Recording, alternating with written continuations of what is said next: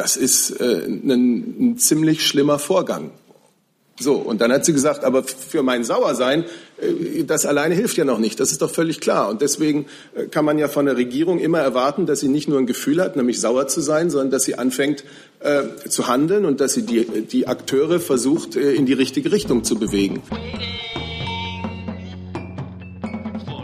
Guten Tag, herzlich willkommen. Ich fange eine Minute früher an, was ich normalerweise nie tue. Ich fange Punkt an, aber äh, da Sie alle schon so gut gelaunt und vollzählig hier versammelt sind. Liebe Hörer, hier sind Thilo und Tyler. Jung und Naiv gibt es ja nur durch eure Unterstützung. Hier gibt es keine Werbung, höchstens für uns selbst. Aber wie ihr uns unterstützen könnt oder sogar Produzenten werdet, erfahrt ihr in der Podcast-Beschreibung. Zum Beispiel per PayPal oder Überweisung. Und jetzt geht's weiter. Äh, ich freue mich, dass Sie alle hierher gekommen sind, dass Sie unserer Einladung in die Bundespressekonferenz gefolgt sind. Ich begrüße Sie ganz herzlich und dann begrüße ich unsere Gäste hier auf dem Podium. Das ist der Regierungssprecher Steffen Seibert und die Sprecherinnen und Sprecher der Ministerien. Schönen guten Tag an diesem Sonntagvormittag. Äh, wir haben jetzt eine Stunde Zeit für diese Regierungspressekonferenz. Ich freue mich wirklich, dass Sie da sind. Das ist ganz toll. Also die Luft wird wahrscheinlich etwas es wird etwas wärmer im Laufe dieser Stunde, aber äh, das soll uns nicht abhalten. Äh, ich leite diese Pressekonferenz und äh, das sieht folgendermaßen aus. Sie sehen diese Mikrofone, die Sie haben. Die sind auch erst ab Reihe 3 eigentlich erreichbar. Also wer hier vorne sitzt, muss sich dann umdrehen, um Fragen zu stellen. Äh, ich mache diese Mikrofone auf und ich mache sie gegebenenfalls auch wieder zu ähm, weil es gibt, glaube ich, viele Fragen und es geht natürlich darum, dass wir äh, hier eine gute, also auch für alle interessante Stunde haben. Und das ist, äh, das ist bei Journalisten übrigens nicht anders. Ich bitte Sie um interessante, kurz gefasste Fragen. Keine Co-Referate bitte. Äh, kommen Sie zur Sache und stellen Sie wirklich Fragen, die man beantworten kann und nicht nur meinen. Das, äh, ich weiß, dass man hat da viel auf dem Herzen und so, aber es ist äh, für alle anderen auch interessanter, wenn man sich da so ein bisschen konzentrieren kann. Ähm, das habe ich gesagt. Genau, dann hat, haben Sie alle gesehen, dass der Regierungssprecher gerade zwei äh, Autogramme geschrieben hat. Ähm, Erstaunlich genug, ja. Ja. Und es gibt schon Applaus.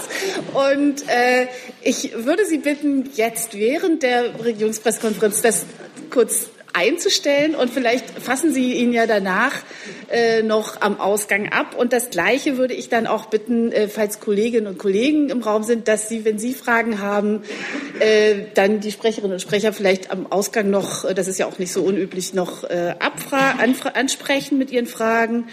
Und äh, was wollte ich noch? Ich glaube, los geht's. los geht's. Es ist offen. Sie haben die erste Frage. Bitte schön. Ist das offen? Nein, ist, Moment. Jetzt, bitteschön. Ja, vielen Dank, Frau Mayer. Äh, Voss aus Berlin-Spandau. Ähm, ich begrüße jetzt äh, im Hinblick, dass ja gestern Frau Ministerin Züblings höchst selbst hier war, der derzeit Seibert mit dem Ministeriumssprecher da ist. Und da muss ich noch was abklären, ob ich nicht doch recht habe, jetzt an Herrn und Frau Wagner aus dem Wirtschaftsministerium, aber jetzt mal primär an Herrn Stra also an, genau, es ist eine gute, gut, dass Sie das sagen. An wen richtet sich die Frage? Das habe ich vergessen zu erwähnen. Genau, das wäre super, wenn Sie das nochmal deutlich sagen würden, weil da mache ich immer das Mikrofon auf. Ich mache nicht alle gleichzeitig auf, weil sonst leidet die Tonqualität.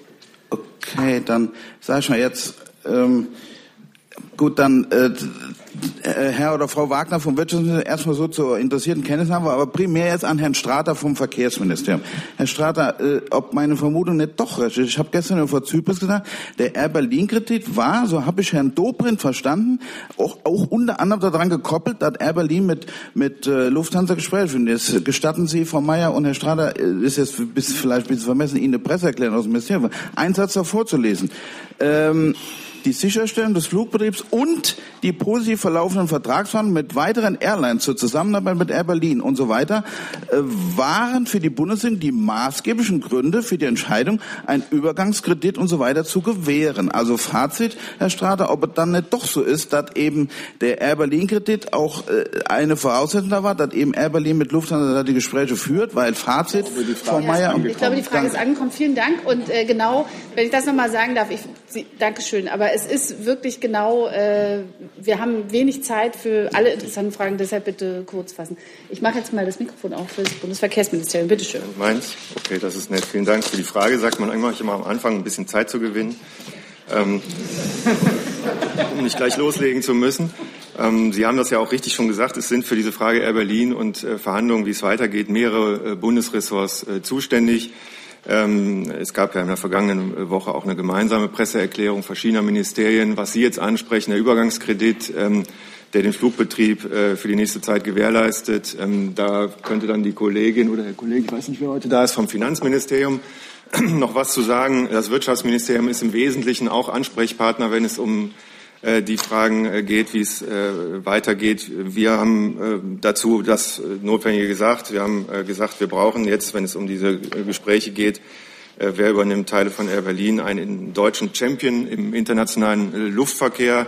Der Minister hat gesagt, ähm, dass es geboten ist, dass die Lufthansa wesentliche Teile von Air Berlin übernehmen kann. Das ist ja auch allen nachzulesen. Ähm, was die Fragen des Übergangskredits angeht und äh, die weiteren Gespräche. Vielleicht können die Kollegen da noch ein bisschen ergänzen. Ja, ich kann vielleicht aushelfen. Ähm, sie hatten ja meine Ministerin, Frau Ministerin Zypris, gestern schon gefragt. Es tut mir leid, dass sie sie nicht überzeugen konnte. Vielleicht kann ich äh, noch mal mein Glück versuchen. Es stimmt tatsächlich. Ähm, die Bundesregierung hat den Übergangskredit äh, gewährleistet, die 150 Millionen, damit Air Berlin die notwendige Zeit hat, jetzt die Verhandlungen zu Ende zu bringen. Es ist aber Fakt, dass Air Berlin natürlich schon bereits mit Lufthansa seit längerem verhandelt, was aber nicht bedeutet, dass der Kredit an die Verhandlungen mit Lufthansa gebunden ist. Der soll einfach nur gewährleisten, dass ein bisschen Luft da ist zum Verhandeln, um das Ganze ähm, im Sinne einer guten Fortführungsperspektive für die Beschäftigten von Air Berlin zu einem Ende zu bringen. Sich das Wirtschaftsministerium noch? Das war das Wirtschaftsministerium. Entschuldigung, natürlich. Entschuldigung, Finanzministerium? Sorry. Nein, danke. Frau von Thiesenhausen? Nein? Nein, danke. Okay. Dann äh, hat die nächste Frage, haben Sie, Sie müssen sich so ein bisschen da nach dem Mikrofon. Äh, meine Frage geht an den Herrn Strater. Äh, es geht darum, bei den ganzen Diskussionen rund um den äh, Dieselabgasskandal wurde ja oft von Manipulation gesprochen. Mein Thema wäre eigentlich eher die vermeintliche Innovationsverschleppung und warum es, und die Frage eben jetzt im Anschluss, warum es in, in Berlin auf Landesebene oder eben auch als Sitz der Bundesregierung nicht Projekte mit der BVG oder mit der BSR, Polizei, also mit den ganzen örtlichen Behörden gibt, um ähm, alternative Energien, Antriebe, Ladesäulentechnologien etc. mal anzutesten und das auf einem äh, großen, flächendeckenden äh, Niveau. Vielen Dank für die Frage. Das gibt es ja alles schon. Ähm, wir haben viele Mikros Pro aus, bitte. Äh, Quatsch, äh, Handys aus, bitte, weil sonst haben wir hier lauter Rückkopplung. So, Entschuldigung, Herr Straat. Das, wonach Sie fragen, das gibt es ja alles schon. Wir haben ganz breit aufgestellte Förderprogramme, mit denen wir alternative Antriebe fördern, vor allen Dingen die Elektromobilität, aber auch den Wasserstoffantrieb, äh, Brennstoffzellenantriebe und so weiter, Hybridantriebe.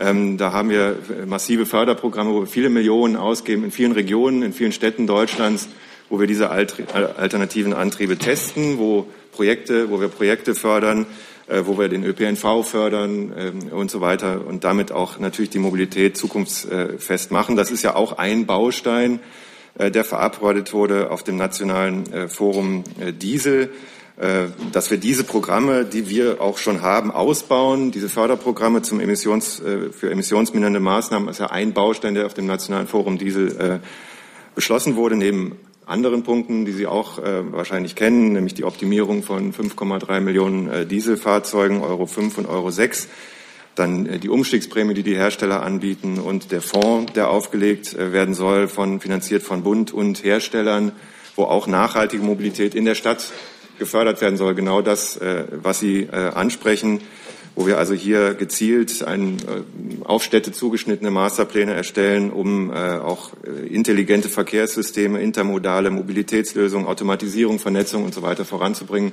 All das führt dann dazu, dass der Verkehr flüssiger wird und dass dadurch die Emissionen dann auch sinken.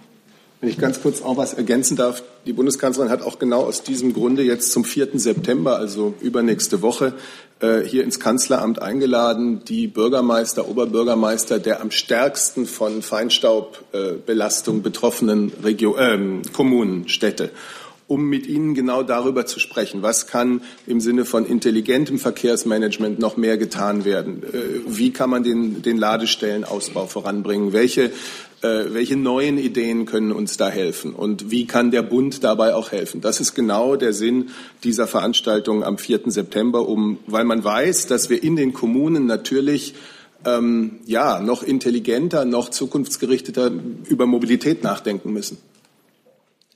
Die nächste Frage hat äh, der Mann in der siebten Reihe. Genau, Sie sind dran. Bitte. Hallo, hier. Ich habe eine Frage Herrn, Herrn Seibert, oder vielleicht an das AA. Ähm, meine Frage richtet, äh, geht an Charlottesville. Äh, ist für, den, für ihn der, der, der Täter ein rechter Terrorist oder nicht? Wissen Sie, wir kriegen hier ganz häufig, ehrlich gesagt, diese Fragen, äh, etwas auf einen Begriff zuzuspitzen. Und ehrlich gesagt, glaube ich, ist das oft nicht das Wichtigste. Wir haben hier nach diesem entsetzlichen, äh, nach dieser entsetzlichen Tat von Charlottesville alle, glaube ich, für die Bundesregierung, für die Bundeskanzlerin, für den Außenminister äh, unsere, unsere Abscheu über diese Tat äh, ausgedrückt. Und auch unsere Abscheu über diese, diese Neonazi-Rassisten-Demonstrationen, die an diesem ganzen Tag dort veranstaltet wurden.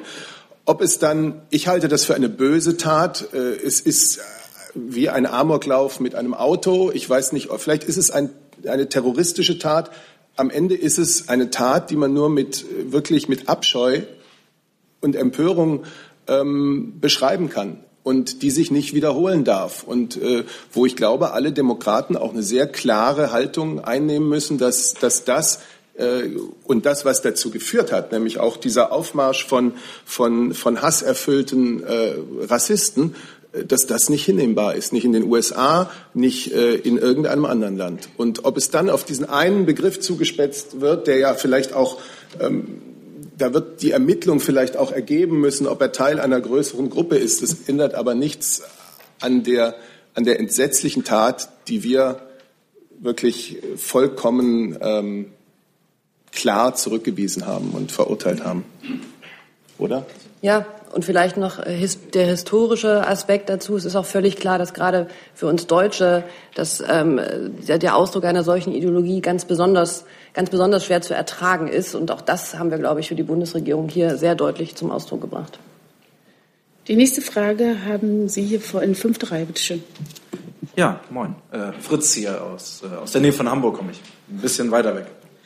Ähm, und zwar äh, in der Sendung ähm, An einem Tisch mit Angela Merkel im RTL, die ja lief, ähm, da hat die Kanzlerin auf die Frage, ob sie sauer auf die Autoindustrie wegen des Dieselskandals sei, geantwortet mit Zitat, passen Sie auf, ich bin sauer, ich war mal vier Jahre Umweltministerin, ich habe das alles miterlebt, wie die Automobilindustrie zum Teil auch sagt, was sie alles nicht kann und dass sozusagen hier richtig hintenrum betrogen wurde, dass man einfach die Vorgaben ausgenutzt hat, darüber bin ich sauer, dafür können Sie sich aber auch nichts kaufen. Das war Zitat.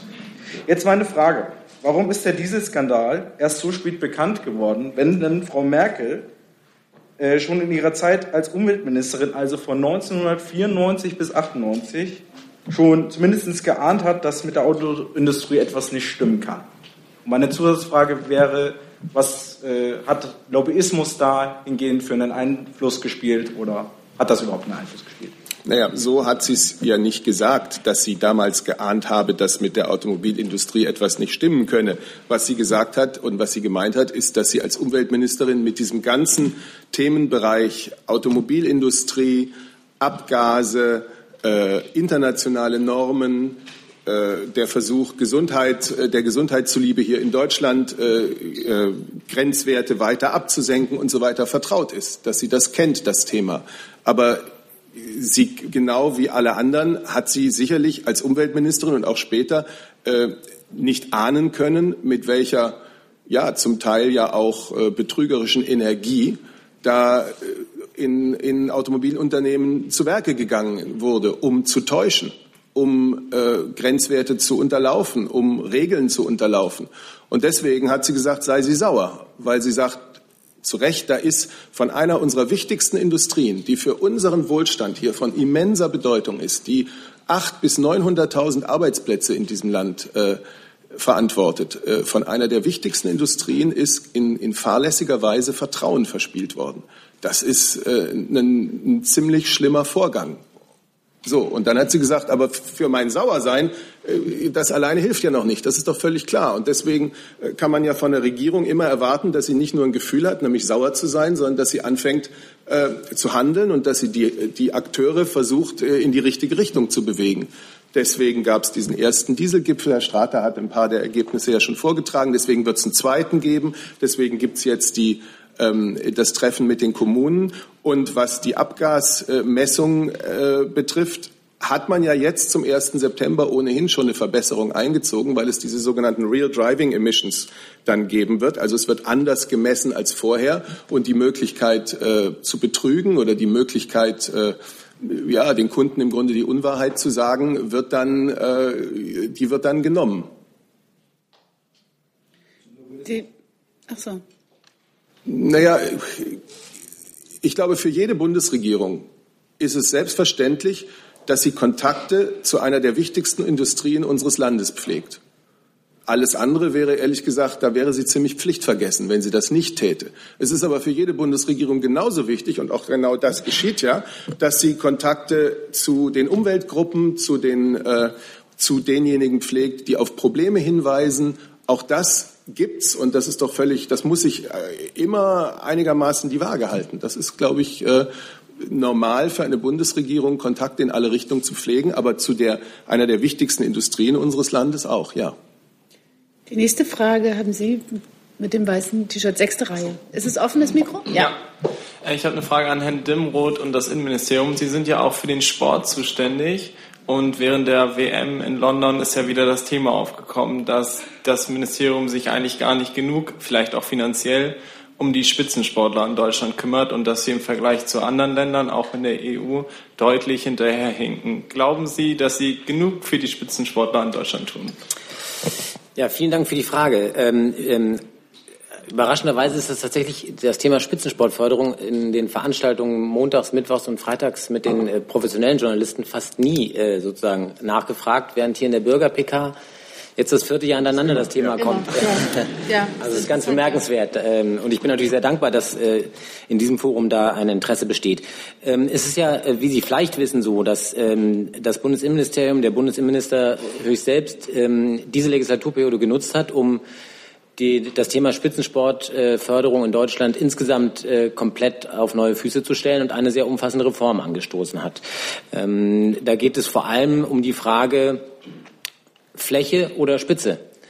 Da geht es also vor allem um die Frage, nehmen wir die Steuergelder, das ist ja auch unterschiedlich äh, in anderen Systemen, beispielsweise in Großbritannien, da geht, geht, es in der Regel nicht um Steuergelder, die verwendet werden für die Spitzensportförderung. In Deutschland reden wir über ihr Geld, was verwendet wird, damit andere ähm, für unser Land selbstverständlich, aber dennoch sozusagen ihrem Beruf, Hobby nachgehen können, um möglichst äh, große Erfolge zu erzielen. Wir fördern das mit Steuergeld. Deswegen muss man schon immer sehr besonders ähm, darüber nachdenken und sehr sorgfältig darüber nachdenken, in welchem Umfang tut man das, nach welchen Kriterien tut man das. Und da ist die eine Frage ähm, oder die zentrale Frage, nach welchen Kriterien richte ich denn eigentlich Spitzensportförderung aus? Wirklich nach Ergebnissen? Was sind Ergebnisse? Top-3-Ränge, Medaillen oder Top-8-Platzierungen oder Endkampfplatzierungen oder Bestleistungen, persönliche bei großen Turnieren? Gibt es verschiedene Varianten. Und wie organisiere ich vor allem auch äh, räumlich Spitzensportförderung in Deutschland? Also konzentriere ich äh, Kompetenz an bestimmten herausgehobenen Orten oder gehe ich eher in die Fläche, um dann auch möglicherweise beispielsweise Vereinbarkeit von Beruf und Familie zu gewährleisten für die Spitzensportler und ähnliches? Und all das ist sozusagen auf dem Prüfstand. Diese Reform ist angestoßen, gemeinsam mit dem DOSB, mit allen Schwierigkeiten, die dazugehören. Das will ich nicht verhehlen. Ähm, und ist eigentlich auf einem guten Weg. Es ist eine Kommission eingesetzt, die sich aus Wissenschaftlern vor allem äh, zusammensetzt, die nun in, nächsten, in den nächsten Schritten genau diese Fragen klären sollen. Der Bundesinnenminister und auch äh, sozusagen meine Kolleginnen und Kollegen maßen sich nicht an, die besseren Spitzensportler oder besseren Trainer oder besseren Manager oder besseren Sportphysiologen zu sein. Das wären wir nicht. Ja, das ist völlig klar. Da gibt es Experten, deren Expertise versuchen wir einzubinden über eine Kommission, um genau diese Fragen dann gemeinsam beantworten zu können. Und da ist sicher auch immer wieder die Frage zu stellen, genügt das Geld, was wir in die Hand nehmen, tatsächlich aus?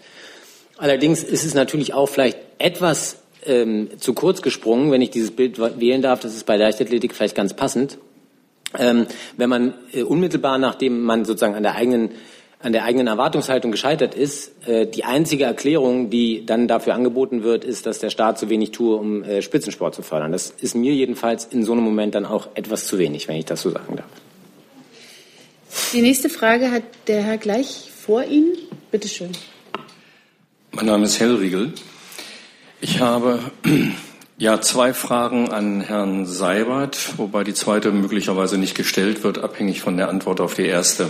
Moment, Moment. Okay. Sie haben jetzt eine Frage, dann ist der nächste dran. Ich, Aber versuchen höflich, Sie mal. Höflichkeitshalber möchte ich eine weitere Frage vorab stellen. Herr Seibert, würden Sie eine Frage, eine persönliche Frage zu Ihrer Tätigkeit als Regierungssprecher zulassen? Naja, wenn sie meine Tätigkeit als Regierungssprecher betrifft, ist sie ja nicht so persönlich. Klar, ich meine, ich bin ähm, Sie Gut, ich, hab, ich, nehme das als ein Ja. bezahlen mich sozusagen, klar. Ich nehme das als Ja. ja. Ähm, ich habe Sie kennengelernt als einen sehr kritischen Journalisten in Ihrer Tätigkeit, unter anderem im Fernsehen. Das ist einige, viele Jahre inzwischen her. Wenn ich in den Medien jetzt Verlautbarungen von Ihnen höre, so ist zumindest im Ohr des Zuhörers ein gewisses Maß an, gelegentlich zumindest, an Bagatellisierung, an Verharmlosung, manchmal auch an Verschleierung zu empfinden. Ähm, und ich schätze Sie von Wesen und Charakter so ein, dass Sie sich dessen durchaus bewusst sind. Hat das im Laufe der Jahre Ihrer Tätigkeit zu einer, sagen wir, intellektuellen Veränderung gegeben oder ist das reine Entschuldigung, ich wollte nicht. Okay. Ja, ja, da ist ja schon okay. deutlich. Ich genug. wollte nicht des, okay. habe, ich wollte nicht despektierlich sein, sondern ähm, es ist ja eine Sache, etwas zu sagen, was möglicherweise nicht die persönliche Meinung ist, bedarf ja einer gewissen Überwindung auch. Also, äh, erstens, ich hoffe eigentlich, dass jeder im Laufe seines Lebens eine gewisse, wie Sie so schön gesagt haben, intellektuelle Veränderung vornimmt. Äh, man nennt das ja Lernen. Und ich finde, dass ich auch ein paar Dinge gelernt habe, aber das hätte ich vielleicht auch, wenn ich in einem anderen Beruf wäre. Der Mensch entwickelt sich. Zweitens kann ich Sie wirklich beruhigen, dass mein Beruf mir keinerlei Überwindung äh, abfordert. Äh, ich empfehle immer, dass man äh, Regierungssprecher, wenn dann für eine Regierung und eine Regierungschefin ist, äh, zu der man sich inhaltlich bekennen kann. Das hilft sehr. Und das ist bei mir der Fall. Und dass Sie jetzt, ähm, ja, dass Sie einzelne meiner Äußerungen nun so bewerten, wie Sie sie bewerten, das ist Ihr, Ihr Recht als Bürger. Ich könnte Ihnen das jetzt im Einzelfall versuchen auszureden, aber da bräuchten wir sehr lange für. Die nächste Frage haben Sie hier vorne übrigens die erste Frau, die heute eine Frage stellt. Vielleicht fühlen sich noch mehr irgendwie aufgefordert. Hände habe ich genug gesehen. Ist jetzt oft so, bitteschön. Bitte. Äh, ich vermute, Sie alle zu Hause sind. Ich komme aus Griechenland. Ich bin äh, fast äh, zwei Jahre in Berlin, vier im Ausland. Ähm, ich glaube nicht, dass hier in diesem Raum ich mich beschwerten möchte. Ich finde, Ruhe und Frieden und Demokratie ist sehr relevant in Berlin und in Deutschland manchmal. Äh, ich habe zwei Fragen. Äh, eine generell und eine, ein bisschen eine Tabufrage für Deutsche vielleicht. Können Sie die verbinden vielleicht? Dass wir sozusagen, ja, ja das wäre super. Dankeschön. Äh, in Griechenland, viele Griechen, wir erinnern uns an die Unschuld der vergangenen Zeiten. Ähm, wir zurückverfolgen ich möchte fragen, welche Maßnahmen ergreift ihr, um eure kulturelle Identität äh, aufrechtzuerhalten? Äh, zumindest. Okay. Und ähm, äh, permissive society is not exactly my thing. I, I, I mean, ähm, ja, ich, ich, ich, ich werde diese ver verbinden mit den anderen. Ähm, es gibt eine Idee, äh, dass Kriegsdarlehen äh, nicht die Kriegskompensationen in Griechenland mit, Entwicklungspro mit äh, Entwicklungspolitiken auszutauschen. Okay. Mhm. Äh, Gut. Okay, das ist alles. Ist das, das machbar? Richtet sich Ihre Frage an den Regierungssprecher oder zum Beispiel? Ja.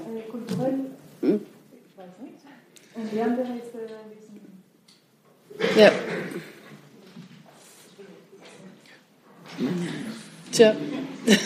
Es ist nicht leicht ähm, zu fassen, was Sie jetzt wirklich, also mir fällt es nicht so leicht. Mhm. Ähm, vielleicht fange ich einfach mal an und ich weiß nicht, ob das Ihre, Ihre Frage trifft. Griechenland hat in den letzten Jahren äh, aufgrund seiner extremen Verschuldungslage ähm, eine sehr, sehr schwere Zeit durchlaufen und durchläuft das immer noch, obwohl sich Zeichen der Besserung bemerkbar machen. In dieser Zeit haben die europäischen Staaten und vor allem die Europartner Griechenlands dem Land mit sehr viel Solidarität, auch finanziell ausgedrückter Solidarität, versucht, ähm, sozusagen die Zeit zu ermöglichen, um Reformen durchzuführen und das Land in eine bessere, äh, für auch im Sinne der, der Bürger, äh, solidere Zukunft zu führen. Das hat uns hier über Jahre extrem beschäftigt. Da, ist hier, da sind hier Stunden und Stunden ist hier drüber gesprochen worden. Und es gab auch, das ist ja für niemanden äh, zu übersehen, äh, schwierige Momente zwischen Griechenland und Deutschland. Da wurde oft ein, so eine, eine, eine Konfrontation auch herbeigeredet oder herbeigeschrieben. Und ich kann für die Bundesregierung nur sagen, dass wir alles, was wir an europäischen Hilfen getan haben, auch was an europäischen Forderungen gegenüber Griechenland gestellt wurde, im Sinne der Partnerschaft und im Geist einer europäischen Freundschaft geschehen ist. Das ist das, was ich dazu sagen kann. Weiß nicht genau, ob es Ihre Antwort trifft. Ähm, und dann kam noch die Frage mit der Entwicklungshilfe. Nun ist Griechenland kein Land, das wie, weiß ich nicht, bestimmte Länder Afrikas Entwicklungszusammenarbeit mit uns betreibt. Also ich glaube, unser Bundesentwicklungsministerium ist in Griechenland nicht aktiv, aber es gibt natürlich viele Formen der Zusammenarbeit und da könnte vielleicht ähm, Frau von Thiesenhausen noch was drüber sagen, wie wir versuchen, ähm, in Griechenland eine, eine dynamischere Wirtschaftsentwicklung durchaus auch zu fördern. Der Finanzminister hat sich ja sehr äh, eingesetzt für die, für die Gründung einer, einer griechischen KfW-artigen Förderbank zum Beispiel. Ja, es gibt auf vielerlei Ebenen ähm, Verwaltungsunterstützung für Griechenland. Ich bin mir nicht ganz sicher, inwiefern das Ihrer Frage nach kultureller Identität jetzt nahe kommt.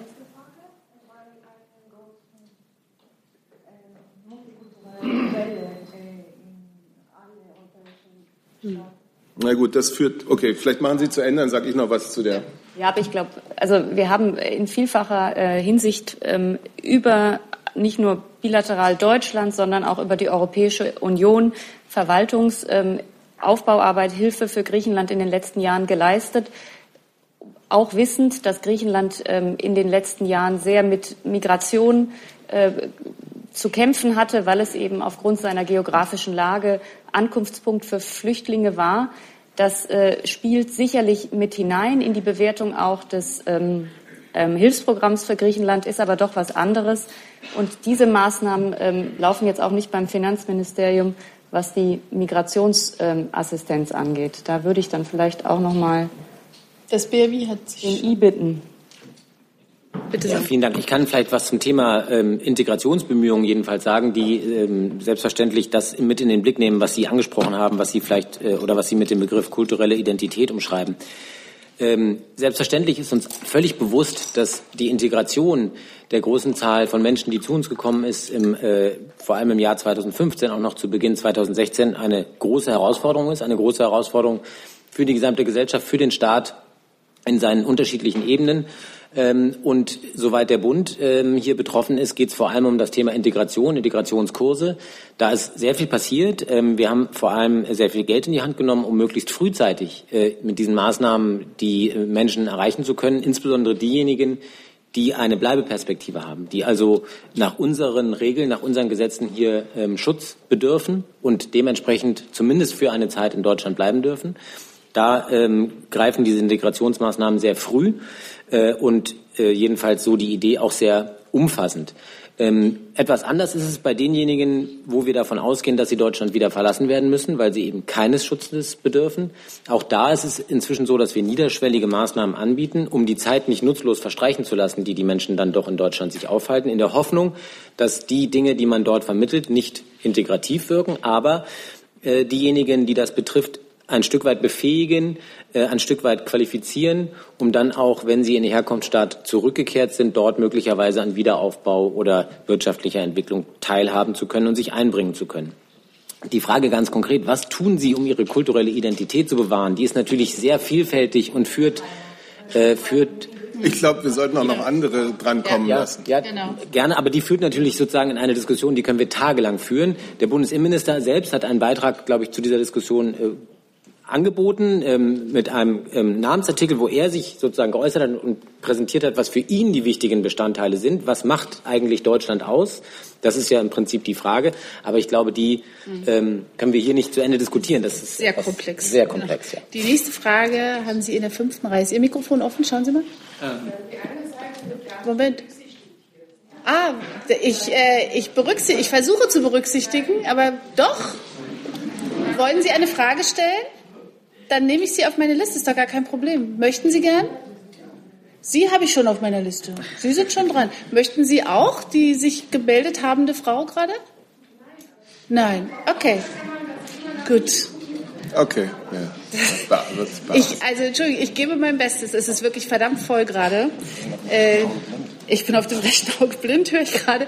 Äh, bitte, bitte schön. Ja, so, hallo? jetzt ist es an. Bitte schön. Hallo, mein Name ist Ming aus Berlin. Ich habe eine Frage an das Bundesministerium für Bildung und Forschung, also die Sprecherin oder dem Sprecher. Ähm, Wir tauschen mal eben.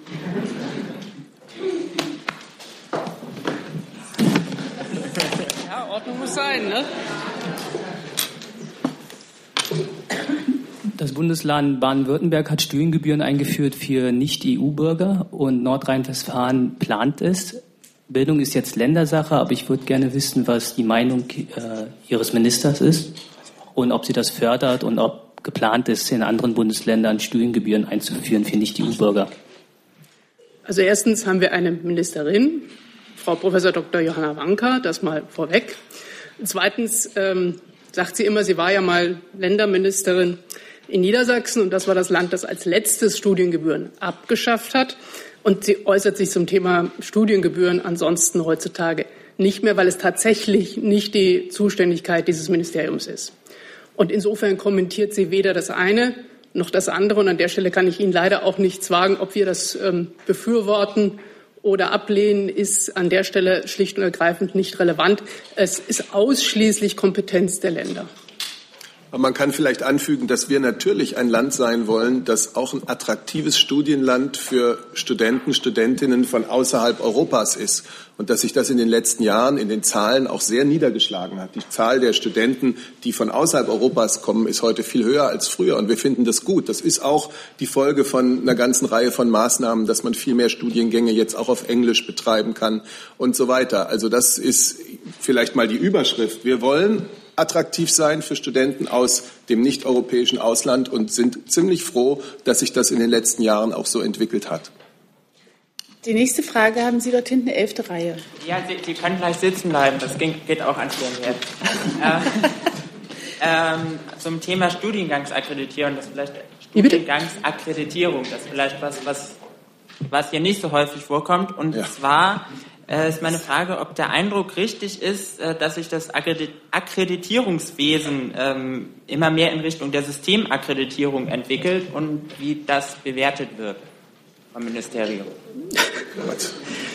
Ich habe hier wirklich das Problem, ähm, dass auch diese Frage letztlich in die Zuständigkeit der Länder fällt, dass wir dazu auch keine Kompetenzen haben und ähm, äh, dieses auch nicht beurteilen und bewerten können, so leid es mir tut. Die nächste Frage hat der junge Mann. Ich, ich habe die rechte Seite hier voll auf dem Zettel, aber jetzt muss ich erstmal meine Liste ab. Sie haben die nächste ähm, Frage, bitte. Guten Morgen, vielen Dank für die Veranstaltung. Ähm, vorgestern ist der erste mittelwichtige äh, Manager in Kalifornien von VW ähm, in Haft gekommen. Das Ermittlungsverfahren ist äh, abgeschlossen. Er ist ein deutscher Staatsbürger, er arbeitet für VW, ein ehemaliger Expat. Ähm, er arbeitet für also VW ist ein deutscher Autobauer. Ähm, was macht die Bundesregierung, um, äh, ich weiß nicht, ihn zu schützen? Er muss jetzt ins kalifornische Gefängnis. Es ist ein äh, kalifornisches ähm, Ermittlungsverfahren gewesen, aber er ist deutscher Staatsbürger.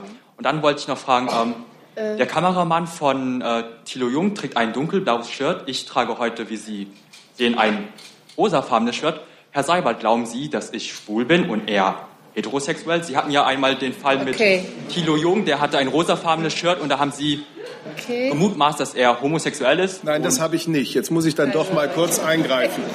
Ich habe gesagt, das sei eine sehr lebensbejahende Farbe. Kann man sagen, komisches Adjektiv, aber mehr und nicht weniger habe ich gesagt. Und ich, es ist überhaupt nicht meine Aufgabe, ehrlich gesagt, ist es nicht mal mein Interesse, über ihr Sexualleben nachzudenken. Es tut mir leid, das muss ich mal ganz klar sagen. Okay, so, zur Frage. Der Manager, bitte. Wer, wer antwortet? Fühlt sich keiner zuständig? Also ich, ich müsste jetzt, ich müsste nachfragen. Ähm, es ist Aufgabe der der deutschen Botschaften und Konsulate in den USA, deutsche Staatsbürger, die inhaftiert sind, konsularisch zu betreuen und sich davon zu überzeugen, dass es ihnen gut geht ähm, und dass die Haftbedingungen so sind, dass sie einen ähm, rechtsstaatlichen und den, den Wünschen, soweit das eben geht, der, der inhaftierten Bürgerinnen oder Bürger entsprechen. Und ich gehe davon aus, dass die deutsche Botschaft in, in Washington mit den Konsulaten dort ähm, eine konsularische Betreuung angefragt hat und ähm, wir das versuchen, ähm, den, diesen deutschen Staatsbürger wie alle anderen auch ähm, zu betreuen. Zu der rechtlichen Seite weiß ich nicht, ob wir ja. Es ist etwas schwierig, da, darauf für mich zu antworten. Also wir haben hier in Deutschland das Prinzip, dass wir auch gerne dort die Strafe sozusagen, ähm, dass sie dort ähm, ausgetragen werden soll, wo sozusagen der Staatsbürger auch ähm, herkommt, außer da sind zum Beispiel ähm, keine zumutbaren ähm, Haftbedingungen. In Europa war das zum Beispiel in Rumänien der Fall dass wir da einen rumänischen Staatsbürger nicht ähm, überstellt haben. Ähm, insofern, das dient der Resozialisierung. Nun ist das dort in dem Fall sicherlich etwas anders geregelt. Uns ist nicht bekannt, dass es da ein Ansinnen bislang gibt, äh, nach Deutschland überführt zu werden. Vielen Dank. Ich, es folgen jetzt fünf Fragen auf der rechten Seite, ja? Alles klar. Es, die erste Frage, Sie habe ich auch auf der Liste, aber erst ist der Herr mit den mit dem weißen Bart. Ist Ihr Mikrofon offen? Schauen Sie mal. Ja, genau. Ja, bitteschön. Ich heiße Franz Lenk und ich komme aus Biberach an der Riss. Ich hätte eine Frage an Herrn Seibert. Der Herr Bundespräsident und die Frau Bundeskanzlerin bekommen ein oder zweimal am Tag Pressemappen. Man konnte im, bei der Sichtung des Kanzleramtes diese einsehen.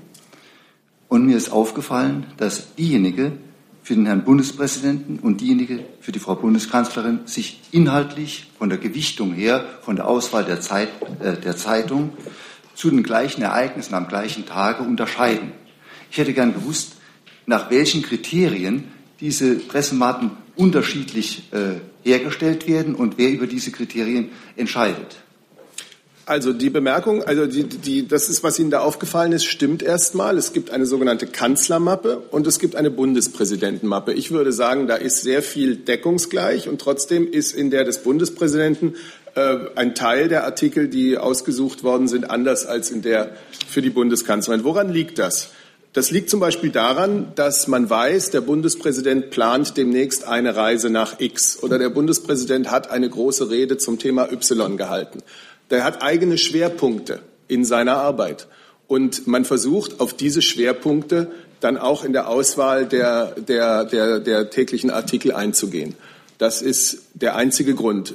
Das geschieht äh, im Bundespresseamt. Das Bundespresseamt stellt diese morgendlichen äh, Mappen. Inzwischen ist das alles elektronisch und äh, mit ganz, ganz wenigen Ausnahmen werden sie auch nur noch auf dem iPad oder irgendwie auf dem ähm, Smartphone gelesen und nicht mehr ausgedruckt. Ähm, das Bundespresseamt macht das seit Jahrzehnten. Äh, da gibt's tapfere Kollegen, die in aller Herrgottsfrühe morgens eine Vielzahl von, von Zeitungen sichten und versuchen, das rauszufinden, was für den Tag relevant ist. Die nächste Frage haben Sie hier vorne. Sie müssten sich, es ist ein bisschen kompliziert, Sie müssten sich nach hinten ein bisschen drehen, genau, damit die anderen Sie auch hören. Ähm, ja, also ich habe eine Frage zum 2-Prozent-Ziel der NATO und zwar, ähm, warum Deutschland sich da nicht stärker für einsetzt für Friedenssicherung. Und die zweite Frage dazu, wie genau das eigentlich finanziert werden soll, weil der Haushalt ja steht. Und dann frage ich mich, an welcher Stelle für die Aufrüstung eingespart werden soll.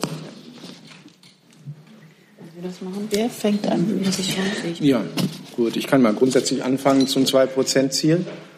Das Zwei-Prozent-Ziel ist äh, in den Medien, wie Sie ja wissen, der letzten Zeit deutlich äh, ähm, in die Beschäftigung gekommen, und zwar insbesondere unter Äußerungen des amerikanischen Präsidenten. Ich darf aber hervorheben, dass dieses Prozentziel sich insofern äh, damit befasst, dass äh, schon äh, 2006 ähm, die NATO eigentlich äh, sogenannte Political Guidelines vereinbart hat, dass die jeweiligen Mitgliedstaaten zwei Prozent ihres jeweiligen äh, Bruttoinlandproduktes in die Verteidigungsaus, äh, in die gesamten Verteidigungsausgaben einbringen will. Diese ähm, Guideline wurde von den Mitgliedstaaten insofern gefällt als ein Prinzip, dass die, äh, die, die, die, die Belastung, die Verteidigungsbelastung in dieser Gemeinschaft äh, gleichmäßig verteilt werden. Also insofern, dass starke ähm, Volkswirtschaften, so wie die Bundesrepublik Deutschland, äh, sich mehr einbringen sollen als äh, andere Länder, die sozusagen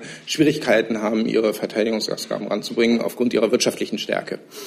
Ähm, das ist ein, ein, eine Zielperspektive, ähm, die wir aber sehr ernst nehmen und auf die wir insofern auch immer wieder mit den anderen Zielperspektiven der NATO das sozusagen im Einklang sehen.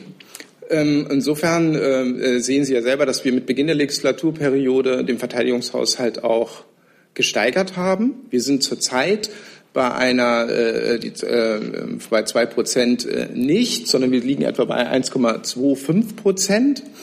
Ähm, und äh, insofern ist da noch ganz viel Platz oben. Ähm, es ist aber die Absicht, dass wir äh, trotzdem daran festhalten. Ähm, inwiefern das ähm, in der nächsten Zeit bis zur also Beendigung der nächsten Dekade halt geschafft wird, sei dahingestellt.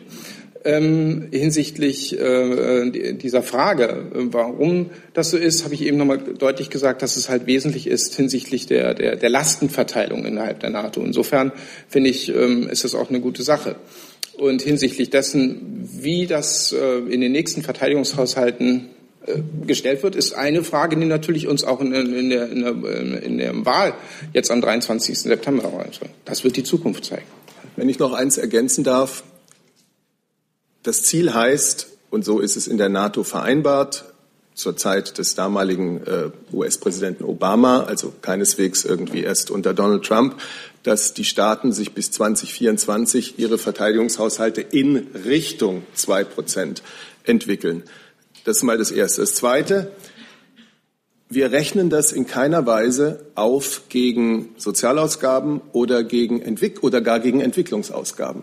Die Ausgaben für die Entwicklungszusammenarbeit mit den verschiedenen Ländern ähm, mit denen wir da zusammenarbeiten, sind in den letzten Jahren kontinuierlich gewachsen. Das könnte äh, die Kollegin aus dem Ressort, der Kollege aus dem Ressort äh, noch viel besser machen als ich. Die sind kontinuierlich gewachsen und die werden weiter wachsen, weil wir wissen, dass unsere internationale Verantwortung eher zugenommen hat. Und diese Verantwortung nehmen wir natürlich nicht nur militärisch wahr, die nehmen wir immer in dem, was wir den vernetzten Ansatz nennen, wahr. Das heißt, wir versuchen mit politisch-diplomatischen Mitteln ähm, zu helfen oder Konflikte zu lösen. Wir äh, geben massive Entwicklungsmittel für äh, Länder, mit denen wir da zusammenarbeiten. Und ja, äh, wir haben auch heute äh, mit unserer Bundeswehr mehr Auslandsverantwortung übernommen, als das vor zehn oder zwanzig Jahren der Fall war. Und unsere Bundeswehr, unsere Soldaten, Soldatinnen, die Zivilangestellten der Bundeswehr für diese Ausgaben entsprechend auch auszurüsten, das ist das eigentliche Ziel. Ähm, es ist aber nicht aufzurechnen, sozusagen, ihr macht mehr davon, na, dann werdet ihr sicherlich nicht, nicht so viel Entwicklungshilfe mehr machen. Im Gegenteil, die Entwicklungshilfe, äh, die Entwicklungszusammenarbeit hat in den letzten Jahren stetig zugenommen und wird weiter zunehmen. Das ist extrem wichtig. Soll ich da kurz ergänzen? Ja. Ja, bitteschön. Mikro ist offen, ja.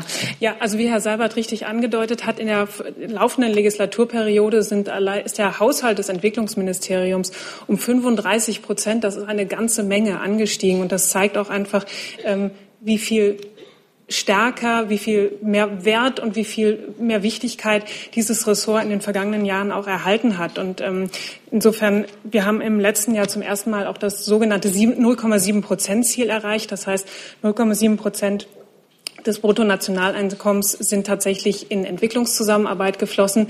Das ist ein Ziel, was wir erreicht haben, unter anderem auch durch die Ausgaben für Flüchtlinge im Inland. Aber es ist erklärtes Ziel nicht nur der Bundeskanzlerin, sondern natürlich auch unseres Hauses, des Entwicklungsministeriums, diese Zahl dauerhaft zu erreichen. Und zwar auch eben ohne diese Einmaleffekte, die durch die ähm, gestiegenen Ausgaben für Flüchtlinge im Inland angefallen sind, zu erreichen, dauerhaft zu erreichen. Das ist ein klares Bekenntnis. Und ähm, wenn Sie sich anschauen, der Haushalt ist auf 8,5 Milliarden Euro angestiegen. Und diese Mittel werden natürlich auch eingesetzt. Deswegen auch der Hinweis auf den vernetzten Ansatz, damit es erst gar nicht in solchen Ländern zu Konflikten kommt. Insofern, es geht beides zusammen und man kann das eine tun, ohne das andere sein zu lassen. Die nächste Frage haben Sie. Ist das, ja, genau. Wir haben schon so viel Augenkontakt gehabt. Bitte schön. Hallo, ähm, meine Frage ist an äh, Herr Seibert. Ähm, in andere, andere Länder, zum Beispiel in Kanada oder äh, Amerika, ähm, die Wahlkämpfe aber ähm, Sozial Sozialen Medien sehr wichtig und strategisch, strategisch kann man sagen. Ähm, was, was denken Sie, ist das wichtig? Ähm, Frau Merkel soll sie ähm, auch Twitter haben und wenn andere Politiker, zum Beispiel Donald Trump oder ähm, Justin Trudeau, wenn sie das sehr strategisch äh, benutzen. Also ähm, für die Wahlkämpfe kann ich hier nicht sprechen. Das ist nicht, nicht Teil meiner Arbeit. Ähm, ich kann sagen, dass für die, für die Regierungskommunikation, äh, also für das Gespräch, wenn man so will, mit dem Bürger, äh, die sozialen Netzwerke in den letzten Jahren äh, natürlich immer wichtiger geworden sind. Äh, das ist ein, ein, ein Medium, mit dem wir sehr schnell und in sehr vielfältiger Weise äh, in Textform, in Form von Bildern, Grafiken, äh, Filmen, O-Tönen Menschen erreichen können. Und zwar vor allem auch Menschen, ähm, die möglicherweise nicht jeden Morgen eine Tageszeitung lesen oder jeden Abend brav die Nachrichten gucken. Also das ist völlig klar, ähm, dass die Bedeutung für die Regierungskommunikation, für die Information über das, was wir machen, für das Erklären von dem, was wir machen, zugenommen hat. Ähm, die Bundeskanzlerin ist nicht selbst auf Twitter.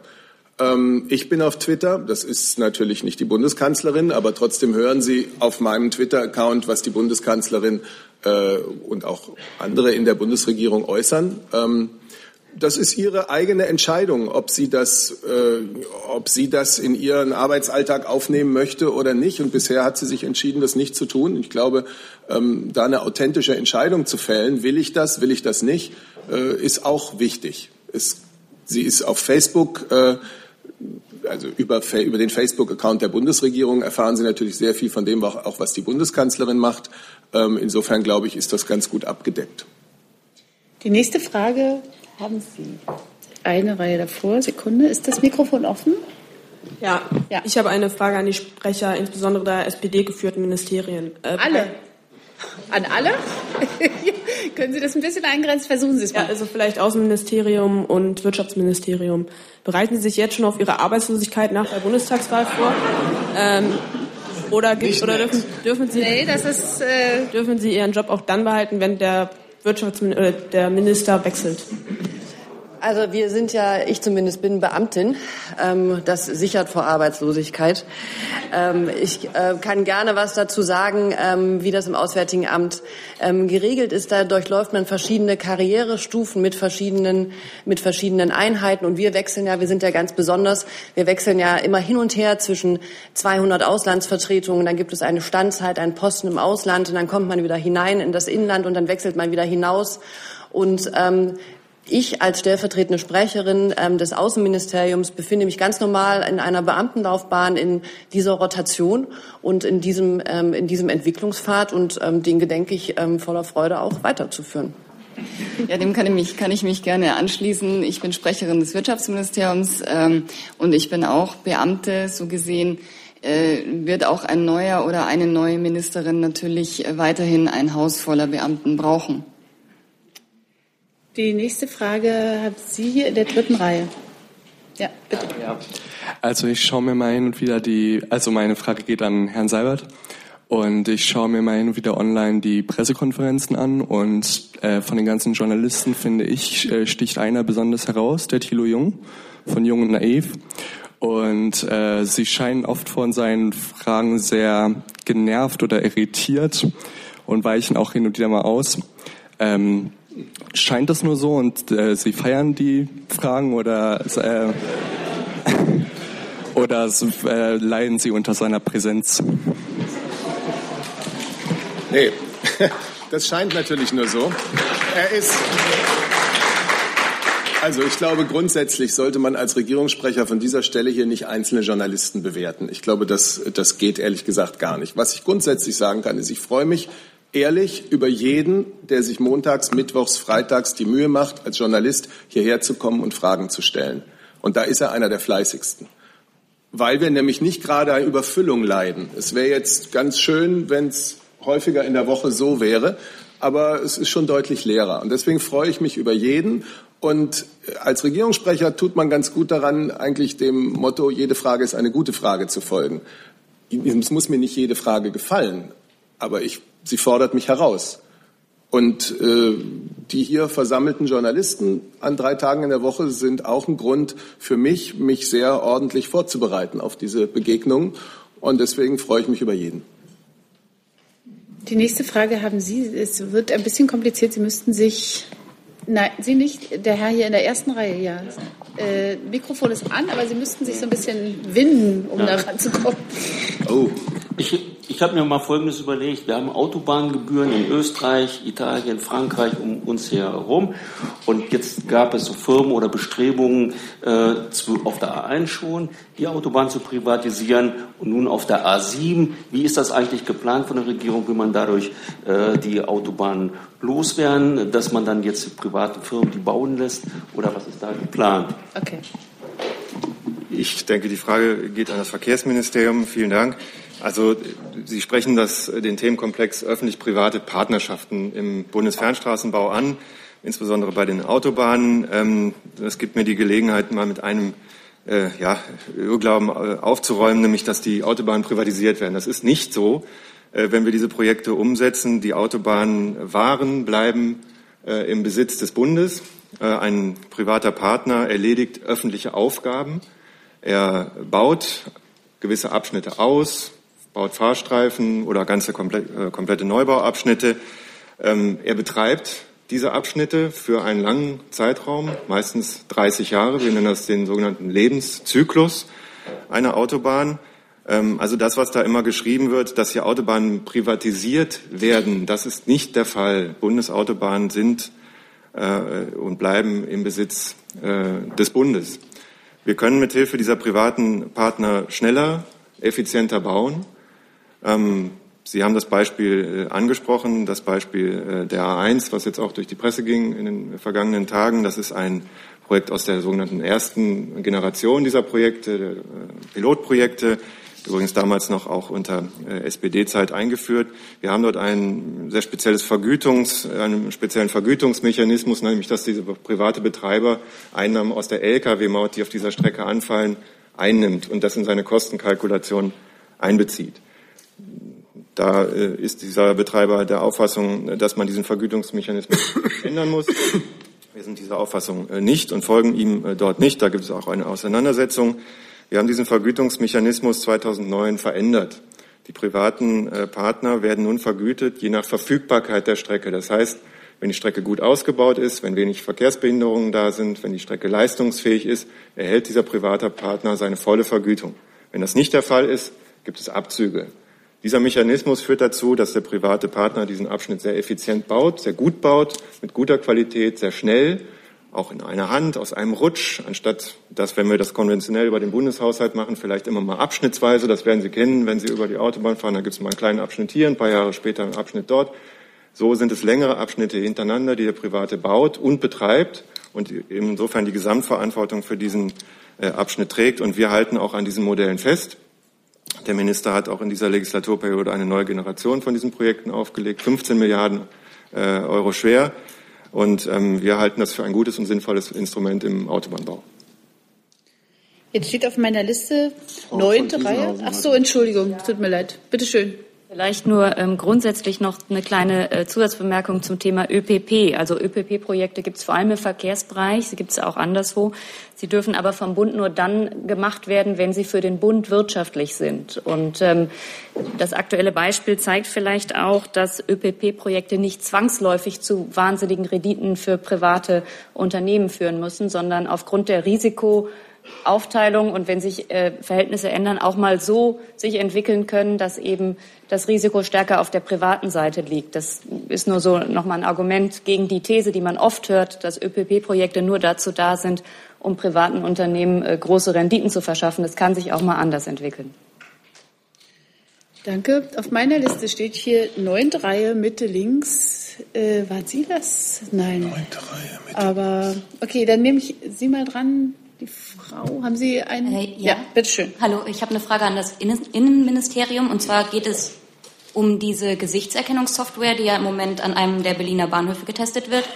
Äh, meine Frage ist jetzt, soll diese Technik in Zukunft flächendeckend eingesetzt werden, sofern, sofern dieses Pilotprojekt äh, natürlich erfolgreich äh, verläuft? Und wenn ja, auf welcher rechtlichen Grundlage äh, stützt sich das? Ja, vielen Dank. Ähm in der, in der Montags-, Mittwochs- oder Freitagsveranstaltung hätte ich jetzt hätte ich leichtes Spiel, weil ich sagen würde, auf hypothetische Fragen sozusagen bekommen Sie keine Antworten. Aber äh, von dieser Regel will ich hier mal eine Ausnahme machen. Ähm, es ist ja richtigerweise so, wie Sie beschrieben haben, es gibt ein Pilotprojekt. Das Pilotprojekt ähm, funktioniert so, dass diejenigen, die bereit sind, hier mitzuwirken als Testpersonen, sich einverstanden erklärt haben damit, dass ihre personenbezogenen Daten, soweit sie anfallen, verarbeitet werden. Ähm, das Ganze war im ersten Entwurf äh, oder im ersten Angang jedenfalls auch mit der Datenschutzbeauftragten sehr eng abgestimmt. Die hatte auch keine Bedenken. Das hat sich jetzt jüngst, wie man lesen konnte, etwas geändert. Ähm, aber das ist sozusagen die, das rechtliche Konstrukt. Diejenigen, die hier mitmachen, haben sich damit einverstanden erklärt. Das ist datenschutzrechtlich an sich auch unproblematisch. Ähm, jetzt geht es dem Bundesinnenminister darum, möglichst äh, technische und technologische Innovationen nicht äh, ausgerechnet bei den Sicherheitsbehörden auszugrenzen, sondern selbstverständlich ergebnisoffen zu schauen, gibt es technologische Weiter- und Fortentwicklungen, die auch für die Sicherheit in unserem Land effektiv genutzt werden können. Und eine dieser möglicherweise nutzbaren Technologien ist eben die Gesichtserkennung. Ob das aber erstens technisch wirklich so zuverlässig funktioniert, dass man schon in eine nächste Phase eintreten kann und wenn ja, welche rechtlichen, ähm, welche rechtlichen Fragestellungen dann erwachsen? Das ist tatsächlich ja, sind ja tatsächlich ähm, Dinge, die Sie fragen, die erst am Ende eines solchen Pilotprojekts oder Pilotphase stehen können. Genau deswegen probieren wir es ja aus. Und genau deswegen probieren wir es eben über so eine Einwilligungslösung, dass die Betroffenen also sagen, okay, ich bin einverstanden, ihr dürft meine Daten benutzen weil eben noch nicht weder hinreichend klar ist, ob diese Technik inzwischen so weit fortgeschritten ist, dass sie zuverlässige, zuverlässige Ergebnisse produziert. Und zweitens, weil auch dann sich die Frage erst ähm, umfassend jedenfalls stellt, welche rechtlichen Konsequenzen hat das? Geht das auf Grundlage der geltenden Befugnisse, beispielsweise aus dem Bundespolizeigesetz? Oder reicht das möglicherweise nicht aus, weil wir im Lichte der Rechtsprechung des Bundesverfassungsgerichts zum Recht äh, auf informationelle Selbstbestimmung eine spezifische Befugnis brauchen. Das kann ich Ihnen hier noch nicht beantworten, ist aber auch, wie gesagt, eigentlich in der Natur der Sache. Deswegen probieren wir es aus und deswegen gehen wir auf eine Lösung, wo die Betroffenen freiwillig mitmachen. Die nächste Frage haben Sie hier vorne. Bitte schön. Ist, die, ist das offen? Ja. Schönen guten Morgen, Herr Tietz. Ähm, ich hätte eine Bildungsfrage. Ähm, und zwar ist meine Frage folgendes. Ich weiß, Bildung ist eigentlich Ländersache, das ist richtig, aber ähm, ich sage aus meiner eigenen Biografie ganz kurz, ich hatte das zweifelhafte Vergnügen, in drei Bundesländern zur Schule gehen zu können.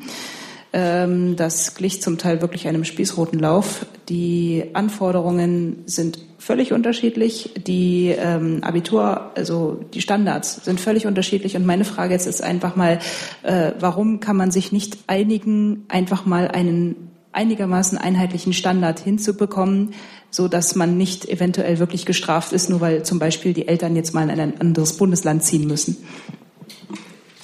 Also das Problem ist, glaube ich, erkannt und tatsächlich ist es so, dass es natürlich starke Bestrebungen gibt, das äh, zu vereinheitlichen, was die Standards und was die Anforderungen angeht. Ähm, das wird innerhalb der Kultusministerkonferenz auch vorangetrieben. Und das sehen wir natürlich auch als Notwendigkeit an, weil natürlich später auch äh, das für den weiteren Berufs- und Bildungsweg äh, auf jeden Fall sehr wichtig ist und erforderlich ist. Äh, aber das ist halt keine Sache, die Sie von Seiten des Bundesministeriums irgendwie dekretieren können, sondern das ist nach wie vor äh, eine Entscheidung der, der Länder. Und der Punkt ist, ähm, um den Bildungsföderalismus an der Stelle vielleicht auch einfach mal zu verteidigen, ähm, wenn Sie gucken, wie die Anforderungen sind, dann müssen Sie heute Schule anders organisieren in der Uckermark als in Dortmund und im Schwarzwald anders als in, ähm, in Erlangen. Ähm, lange Rede, kurzer Sinn. Es geht eigentlich darum, dass möglichst zielgenau und das unterscheidet ähm, vor Ort ähm, agiert werden kann. Und das heißt, äh, wenn die Länder sozusagen an der Stelle tätig werden, ist das auf jeden Fall erfolgversprechender, als wenn das von Berlin aus koordiniert wird. Das kann Berlin gar nicht leisten. Und insofern, wenn Sie auch mal rumhören, es gibt ja immer wieder die Frage, inwieweit ähm, das Bildungsministerium da nicht auch mehr Zuständigkeiten für sich reklamieren sollte. Interessanterweise, wenn Sie in die Bundesländer schauen, finden Sie auch bislang kein Angebot, welche Kompetenzen zum Beispiel abgegeben werden möchten. Also da ist ein, ein, ein Zug ähm, unterwegs, der darauf äh, hinauslaufen muss, in der Kultusministerkonferenz diese Dinge stärker abzusprechen. Man ist auf dem Weg und äh, ich hoffe auch, dass das erfolgversprechend sein wird. Liebe Hörer, hier sind Thilo und Tyler. Jung und Naiv gibt es ja nur durch eure Unterstützung. Hier gibt es keine Werbung, höchstens für uns selbst. Aber wie ihr uns unterstützen könnt oder sogar Produzenten werdet, erfahrt ihr in der Podcast-Beschreibung. Zum Beispiel per PayPal oder Überweisung. Und jetzt geht's weiter. Wir haben es 11.59 Uhr und deshalb hat die allerletzte Frage, haben Sie in der 13 Reihe, Sie müssen trotzdem ein bisschen nach vorne an diese, nee, Sie meine ich nicht, den Herrn hinter Ihnen. Mit, Sie, Sie die ganze Zeit die blaue Karte so hochhalten. Bitte schön. Kommen Sie da ran an das Mikrofon? Ich glaube, ich bin laut genug. Mein Name ist naja. Kolik, ich bin aus Dülmen. Ich frage Herrn Seibert bzw. den Vertreter, der vom ganz rechts außen sitzt. Sie meinen das Verkehrsministerium? Bei dem Eschede-Unglück. Äh, Okay. Da habe ich einen Bekannten, der wartet heute noch auf Entschädigung. Okay.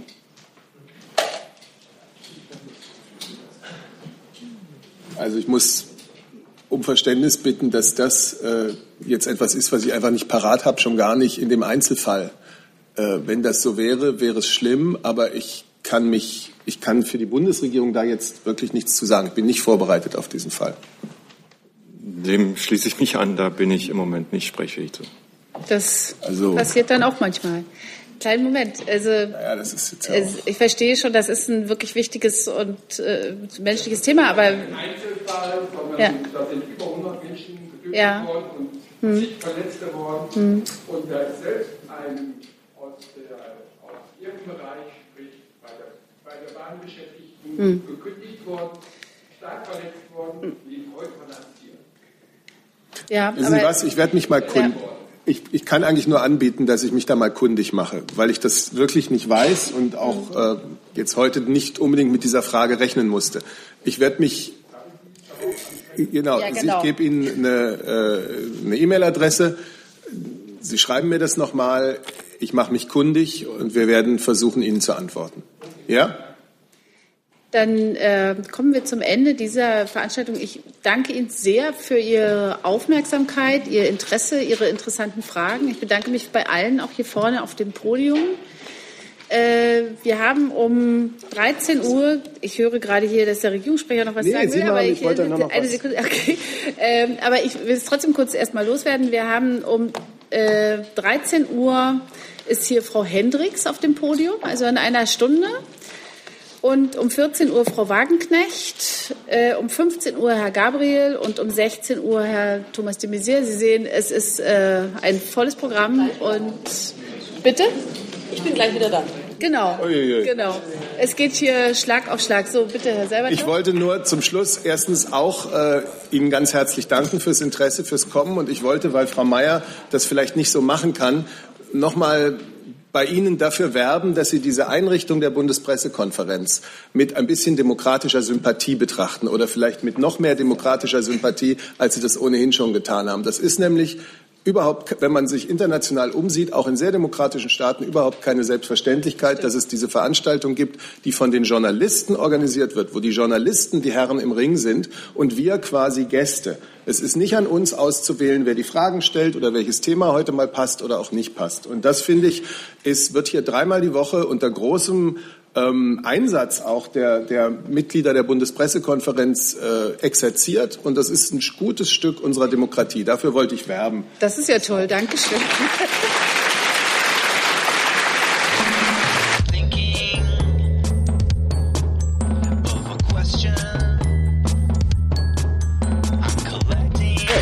Kommen Sie gut durch den Tag. Ja,